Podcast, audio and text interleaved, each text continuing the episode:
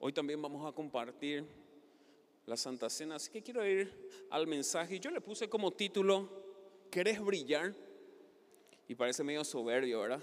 Como que, no, a mí me gusta así, más onda tranquilo, más, ¿verdad? Pasar desapercibido, en humildad. Pero realmente nosotros estamos llamados a ser luz.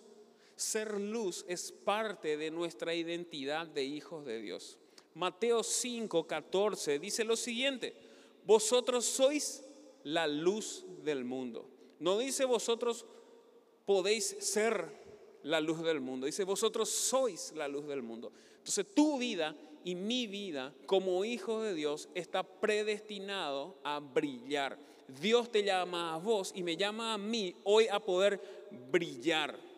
Es parte de nuestra identidad de hijos de Dios ser luz. Y sigue diciendo en el versículo 14, una ciudad asentada sobre un monte no se puede esconder. Y en los versículos siguientes dice, ni tampoco se enciende una luz y se pone debajo de un almud, sino se pone en la mesa y alumbra toda la casa.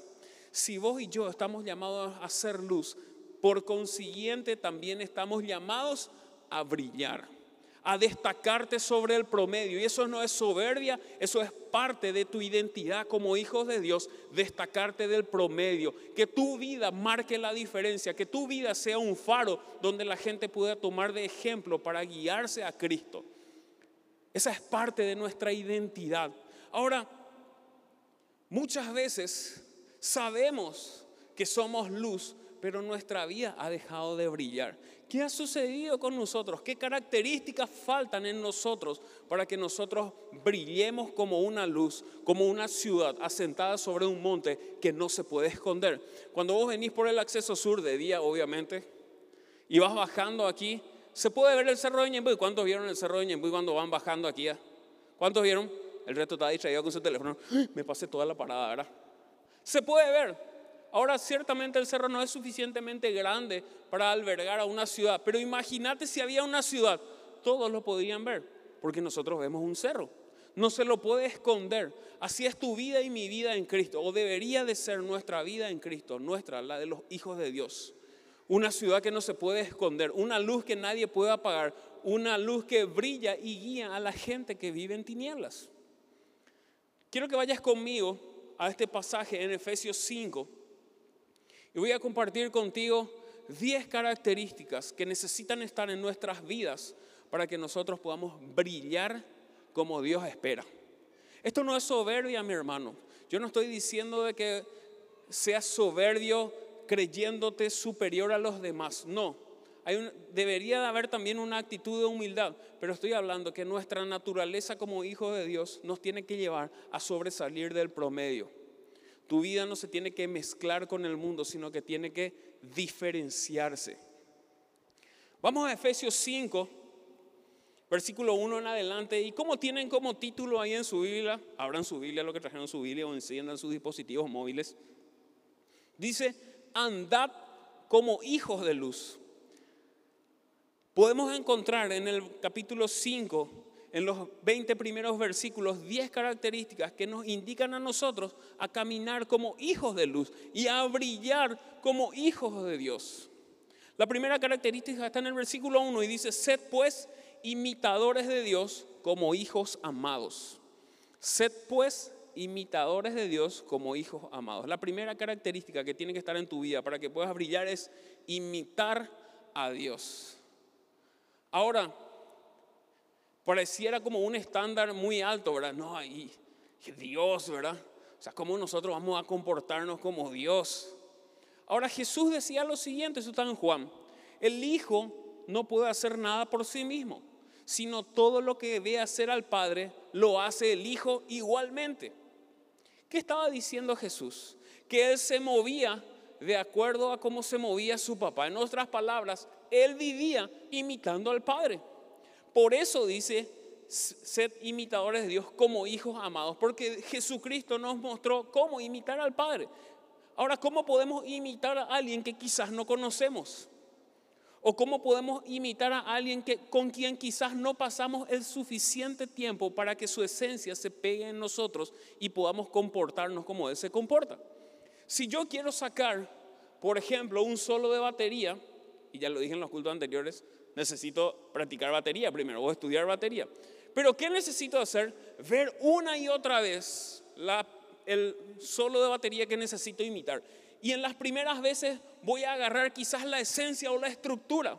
Pero a medida que yo voy viendo una y otra y otra vez, los detalles van a empezar a aflorar enfrente a mis ojos y a mis sentidos. Y decir, ah, mira, eso no me di cuenta hace rato y ahora me doy cuenta que hace esto también. En la medida que yo más pase tiempo con lo que quiero imitar, más detallado es la imitación que estoy haciendo. En la medida que yo paso tiempo con mi papá, yo puedo comportarme más y más parecido a él. Si yo solamente conozco acerca de, Dios y no le conozco a Él en persona, está muy difícil que yo me comporte imitándole, porque solamente sé lo que me han contado, pero no, él, no le he conocido aún cara a cara. Dice la palabra de Dios que cuando nosotros somos expuestos a su gloria, nos va transformando a su imagen. Dios desea que nosotros nos parezcamos a Él. Y está dentro de nuestra naturaleza, de la tuya y de la mía, de hijos de Dios, el poder ser como Dios, porque somos sus hijos y los hijos le parecen a los padres. Él es nuestro papá y nuestro papá está esperando que nosotros seamos como Él. Jesucristo vino a mostrarnos que es posible y que no hablamos de utopías, sino hablamos de realidades de identidad de los hijos. Ahora, si nosotros nos comportáramos imitando a nuestro papá y nos moviéramos de acuerdo a todo lo que Él quiere que nosotros hagamos, qué fácil fluiríamos como cuerpo, ¿verdad? Porque vos harías lo que tu papá hace y yo hago lo que mi papá hace. Y como tenemos el mismo papá, nos complementamos. Y en vez de chocar y haber fricción, trabajamos juntos como cuerpo.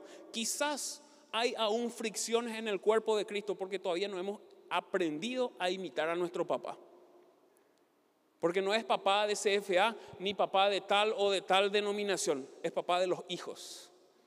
Y por encima de las, de las denominaciones están los hijos. Quizás aún no hemos aprendido a imitar correctamente a nuestro papá, por eso sigue habiendo fricciones en el cuerpo. Si nosotros decidiéramos ser imitadores de Dios, llevaríamos el reino al siguiente nivel y Satanás temblaría, pero de una manera mucho más fuerte, ¿verdad? Entonces la primera característica es imitar a Dios. La segunda característica está en el versículo 2 y dice, andad en amor como también Cristo nos amó y se entregó a sí mismo por nosotros. Ofrenda y sacrificio a Dios en olor fragante. La segunda característica es andar en amor. Ahora, ¿cómo andamos en amor? No es la, la, la, la, la, la, la, la, la. No, casi me caí con mi zapato de vuelta. Eso lo pude hacer el sábado con mi campeón. No, no significa, ay, todo, ay, qué lindo hoy está, tan soleado. Ay, hoy amaneció nublado. Ah, igual. Ay, gotea toda mi casa y no se seca mi ropa, tiene olor a perro mojado porque hay demasiada humedad. Ay, qué gusto. Eso no es andar en amor. Bueno, si andas así, bueno, allá vos, ¿verdad? Pero andar en amor dice, como también Cristo nos amó y se entregó a sí mismo por nosotros. La obra redentora, tanto del Padre como del Hijo, está fundamentado en el amor.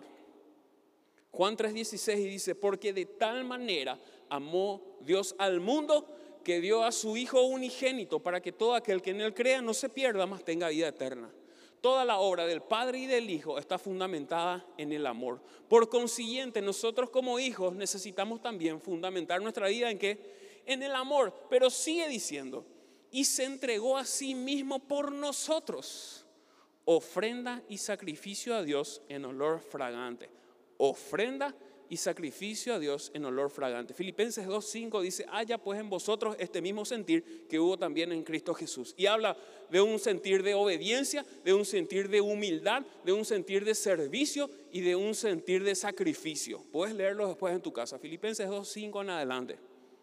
Ese es el sentimiento, por eso dice ofrenda y sacrificio. Y cuando dice ofrenda, habla de voluntariamente. Voluntariamente yo vivo en amor y me ofrezco en sacrificio, porque las ofrendas son voluntarias. O algún ujier te puso una pistola en la cabeza para que deposites tu ofrenda. Eh, mi hermano, echa pues, ¿verdad? No, eh, no, ¿verdad? O por lo menos no me enteré. Si, si fue así, contame nomás, vamos a tomar medidas pertinentes. Pero la ofrenda es voluntaria y también dice sacrificio.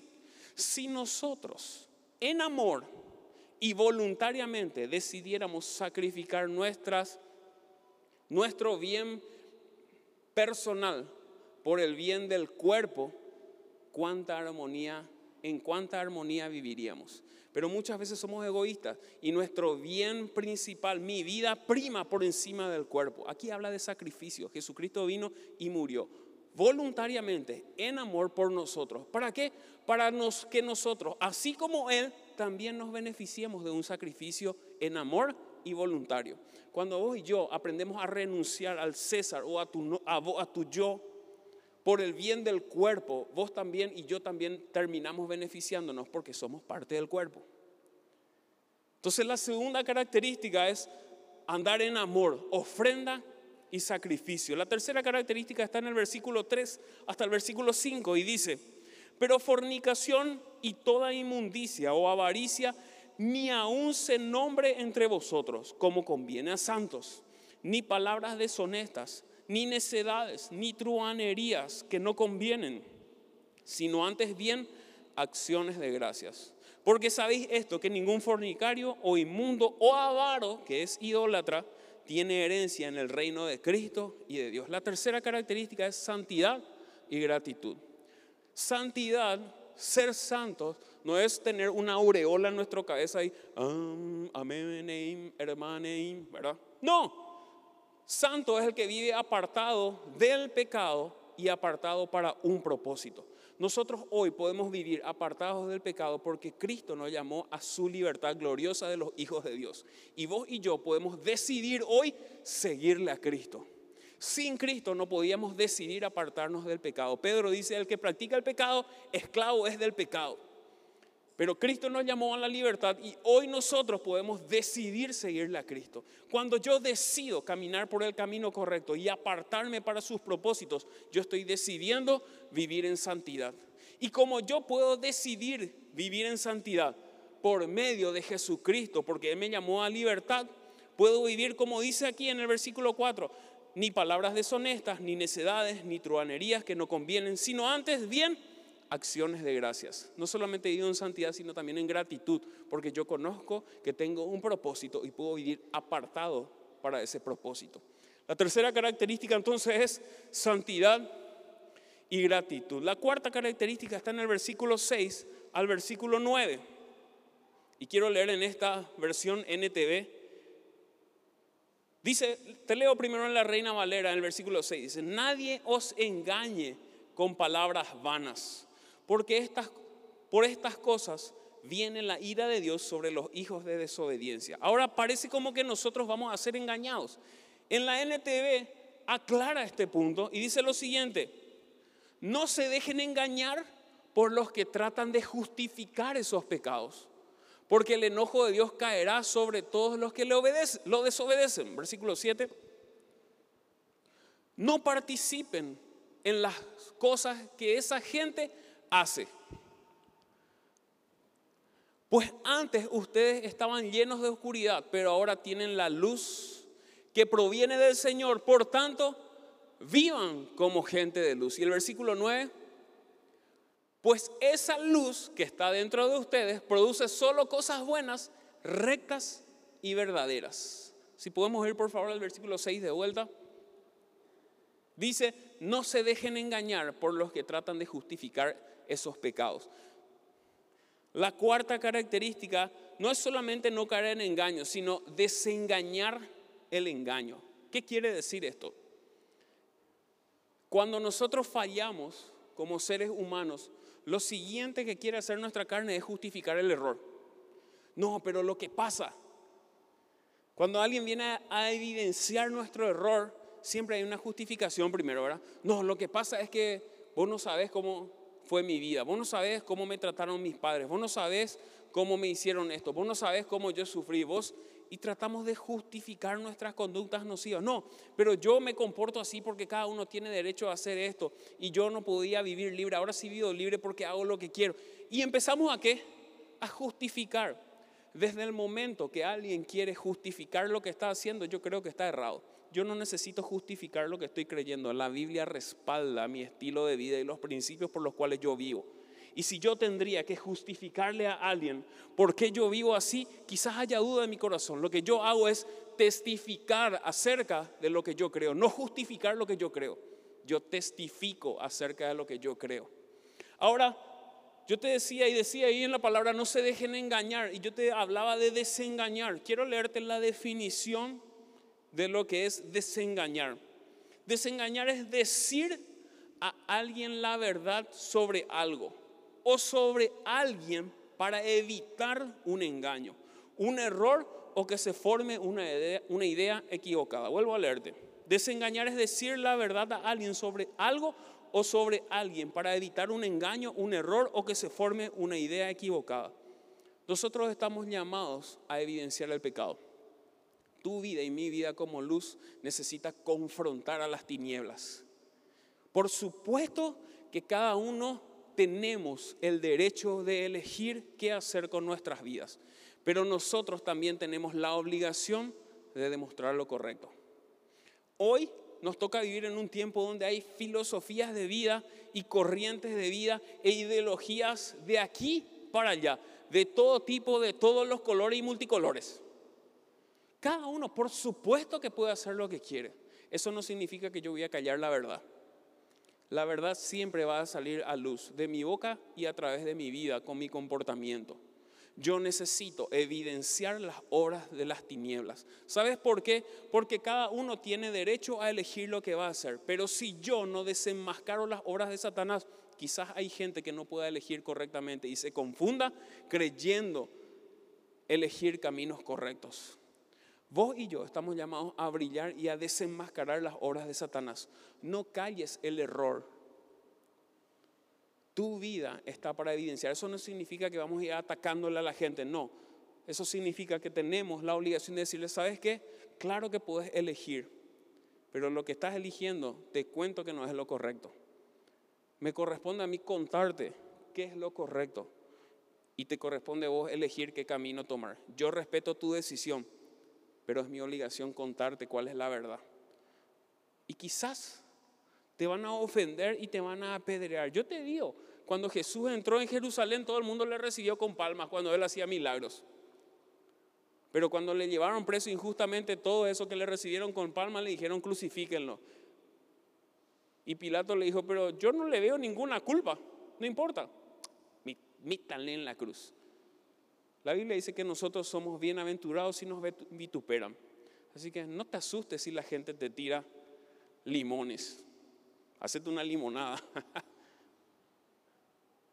no te asustes, es nuestra responsabilidad evidenciar las obras de, las tinieblas. Ahora, esto viene después de la primera y segunda característica, imitarle a Cristo y andar en amor. No te vayas a pelearte con todo el mundo porque el odio no genera nada.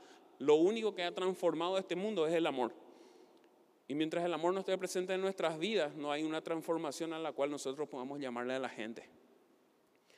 Entonces la cuarta característica es no caer en el engaño, desengañar. La quinta característica está en el versículo 10 y dice, comprobando lo que es agradable al Señor. Fíjense que no dice conociendo lo que es agradable, dice comprobando. ¿Cómo vos comprobás algo? Cuando lo probás. ¿Cuántos de los que están acá saben cuál es su calce de calzado, de zapato? ¿Cuántos saben? ¿Cuántos saben cuál es su calce? Los que nos levantan su mano no saben cuál es su calce. Eh, tener un zapato para este pie. ¿Cuántos saben su calce? Ok, gracias. Así que yo veo si ustedes están despiertos o no nomás. ¿eh? Y algunos no voy a levantar mi mano ahora. No importa, no te vayan a enojar. Sabemos nuestro calce. Ahora cuando nos vamos a comprar un zapato, ¿qué hacemos? Mira, tenés un calce 41, yo le digo, porque yo sé que 41 me va. Ahora, yo todavía no comprobé si me va o no me va. ¿Qué tengo que hacer? Probarme, ¿verdad? Ahora los hombres pues no queremos luego probarnos, ¿verdad? Nos vamos con nuestra esposa, por ejemplo, ¿verdad? Y dice, mira, mira amor, qué lindo para tu remera, probate. No, no, no, no, así nomás, ¿verdad? Y agarramos la remera. ¿Cuántos se prueban así la remera? Esa es la forma de macho de probarse la remera. ¿Sí? Acá nomás, ¿verdad? Probate para ver si diga, no, no, no, este es mi talle. Y qué lindo ese pantalón, probate. No, no, no. Y este, algunos nomás sabrán, ¿verdad? se agarra por su cuello. ¿Cuántos sabían que se mide por el cuello? Algunos nomás tienen el cuello así y la panza así, ¿verdad? No sé cómo, cómo es la lógica en ese punto, ¿verdad? Pero por el cuello, no, probate, no, no, no, me va a quedar, ¿verdad? Y después nos vamos y comprobamos, ¿verdad? En nuestra casa, y, ¡Ah! se achicó, este cambió su corte, ¿verdad? No, cambió, este tiene otro molde, ¿no? Nosotros lo que tenemos otro molde. Y comprobamos las cosas. Cuando dice en el versículo 10, comprobando lo que es agradable al Señor, está diciendo que no solamente conociendo su voluntad, sino poniéndola en práctica. Y como vos estás poniendo y yo estamos poniendo en práctica la voluntad de Dios, podemos ver los frutos. Y sabemos que estamos caminando correctamente, porque vemos el fruto de la obediencia. Entonces la quinta característica es caminar en su voluntad. La sexta característica está en el versículo 11 al 15 y dice lo siguiente. Y no participéis en las obras infructuosas de las tinieblas, sino más bien reprenderlas, porque vergonzoso es aún hablar de lo que ellos hacen en secreto. Vuelvo a leer eso. Porque vergonzoso es aún hablar de lo que ellos hacen en secreto. Más todas las cosas cuando son puestas en evidencia por la luz, son hechas manifiestas pues la luz lo manifiesta todo, por lo cual dice, despiértate tú que duermes y levántate de los muertos y te alumbrará Cristo. Mirad pues con diligencia cómo andéis, no como necios, sino como sabios. La cierta característica es no ser cómplice, dice, y no participen de las obras infructuosas. No seas parte de este mundo. Aunque vivimos de este mundo, no somos de este mundo, dice la palabra de Dios. Y, y Jesús decía esto en Juan yo ruego por ellos, no para que los quites de este mundo, sino para que los guardes del mal. ¿Por qué? Porque nos toca a nosotros caminar por este mundo y ser luz. Y Dios es el que nos guarda, no es que nos saca, sino nos guarda. Ahora, debemos qué cosa, y esta es la sexta característica, no ser cómplices de las obras. Si yo participo, soy cómplice. Si yo aún hablo, Dice, vergonzoso es aún hablar de lo que ellos hacen en secreto. Si yo hablo aún de eso, sigue siendo vergonzoso. No, vos sabés que Blas, te cuento en lo que anda Cecia. Bueno, ni Blas es chismoso, ni Cecia anda en cualquier cosa. Por las dudas nomás. Son lo primero que le di acá adelante nomás. Y me sabía su nombre más rápido. No, te cuento esto y lo otro. ¿En serio me decís? Luego me dice Blas, contame un poco para estar orando. Gloria a Dios, ¿verdad? O viene alguien, ¿qué tal? No, vos sabés lo que me mandé. ¿Te acordás fulana? Sí. ¿Y vos? No, eh, ¿qué hiciste este fin de semana también? Y no soy tan explícito que hay niños, ¿verdad? También, no, eh, tuve otro compromiso yo a las seis. Estamos aún siendo partícipes, hablando somos aún partícipes chismoseando.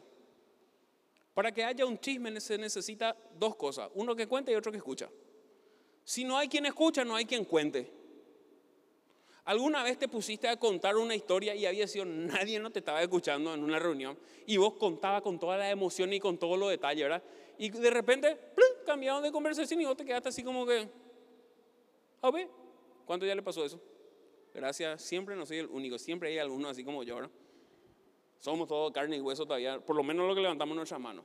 Ahora, ¿qué sucede cuando vos contaste y nadie te hizo caso?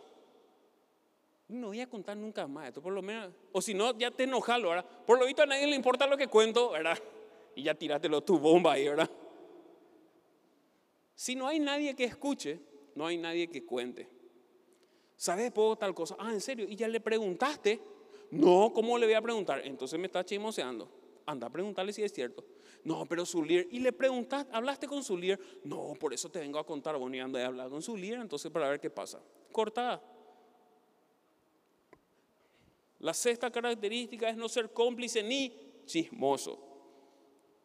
Y dice en el versículo 15, mirad pues con diligencia cómo andéis, no como necios, sino como sabios. Y da este hincapié ante este punto. ¿Saben qué es ser necio? Que insiste en los propios errores o se aferra a ideas o posturas equivocadas, demostrando con ello poca inteligencia. Sabio es el que muestra buen juicio, prudencia y madurez en sus actos y decisiones. Ser inteligente no te hace sabio. Ser sabio es cuando sabes usar las cosas que tenés en tu cabeza. Podemos ser muy inteligentes, pero muy necios en nuestro comportarnos. Entonces la sexta característica, no ser cómplices ni chismosos. La séptima característica está en el versículo 16 y dice, aprovechando bien el tiempo porque los días son malos. Y esto sí que se ajustó a los días malos que nos toca vivir. Estos sí que son días malos. Y dice, aprovechando bien el tiempo, se está refiriendo a ser eficientes. No solamente hacer lo correcto, sino hacerlo en el menor tiempo posible. Eso es ser eficiente. Yo necesito hacer hoy lo que necesito hacer. Hoy necesitamos brillar. Hoy necesitamos testificar. Hoy necesitamos desenmascarar las horas de las tinieblas. Hoy necesitamos ser luz. Hoy necesitamos sembrar la palabra en la vida de la gente. Hoy necesitamos vivir en santidad.